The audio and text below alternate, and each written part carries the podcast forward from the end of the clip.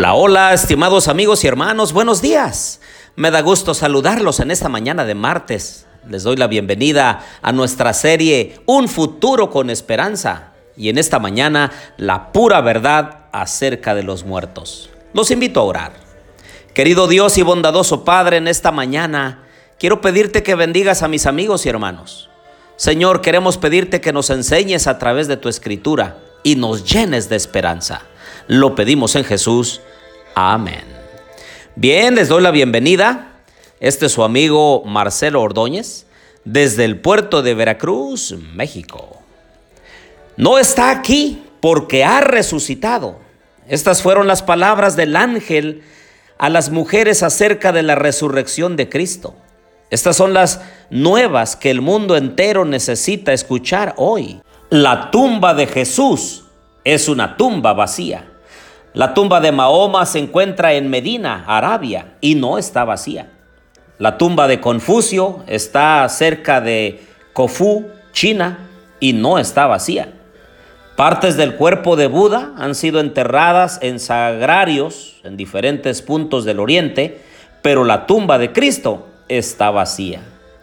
Antes de los días de Colón, los escudos españoles llevaban la inscripción Non plus ultra, que quería decir no más allá.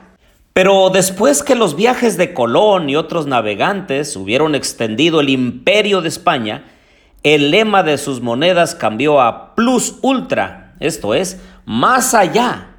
Así también en la mañana de la resurrección de Cristo pudo borrar la palabra no del clamor de las edades y leer la grata promesa de esperanza eterna más allá aunque el hombre muere, volverá a vivir, porque Cristo resucitó.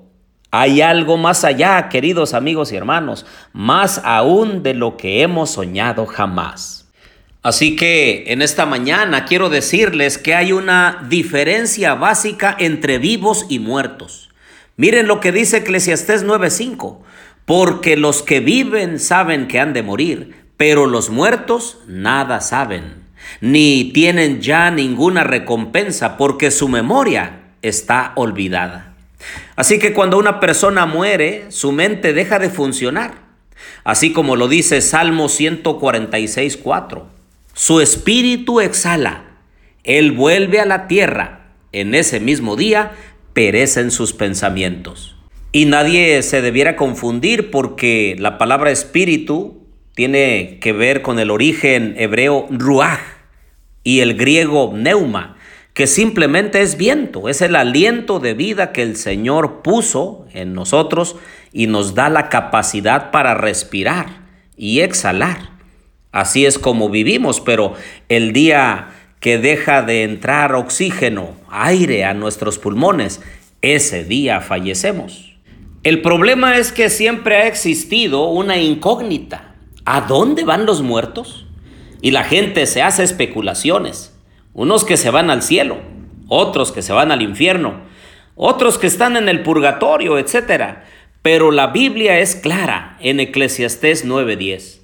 Todo lo que tu mano halle para hacer, hazlo según tus fuerzas, porque no hay actividad, ni propósito, ni conocimiento, ni sabiduría en el sepulcro a donde vas.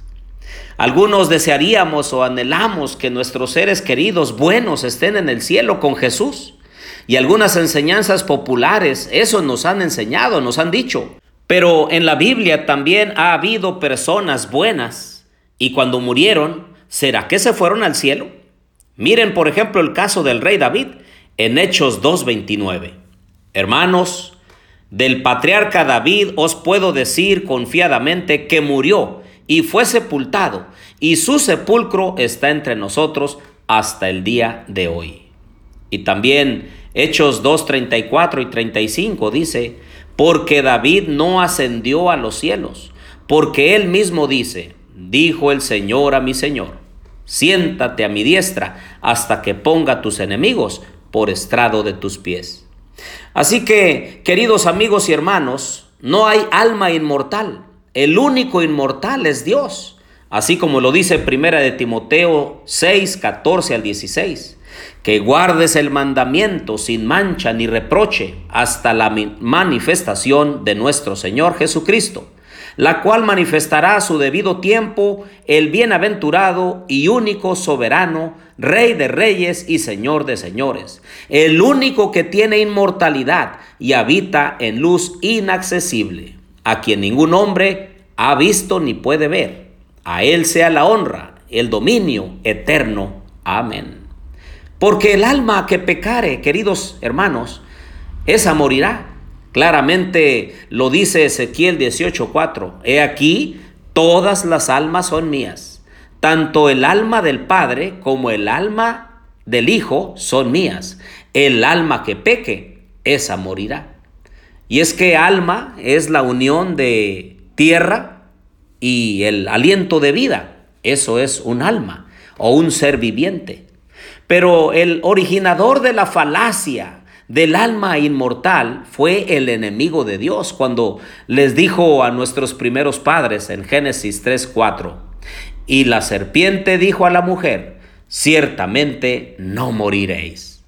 Así que nos debe quedar claro que los justos están descansando en el polvo de la tierra, obviamente en una inconsciencia absoluta y total, como nos lo dice Primera de Corintios 15, 22 y 23. Porque así como en Adán todos mueren, también en Cristo todos serán vivificados. Pero cada uno en su debido orden. Cristo, las primicias. Luego, los que son de Cristo en su venida. ¿Hemos perdido un ser querido? Pues debemos esperar hasta la segunda venida de Cristo Jesús. No intentemos comunicarnos con los muertos pues podríamos ser engañados por el enemigo de nuestras almas. Nuestra oración debiera ser, ven Señor Jesús, ven por segunda vez para que resucites a nuestros familiares que fueron justos, los que vivieron de acuerdo a tu voluntad. Oremos.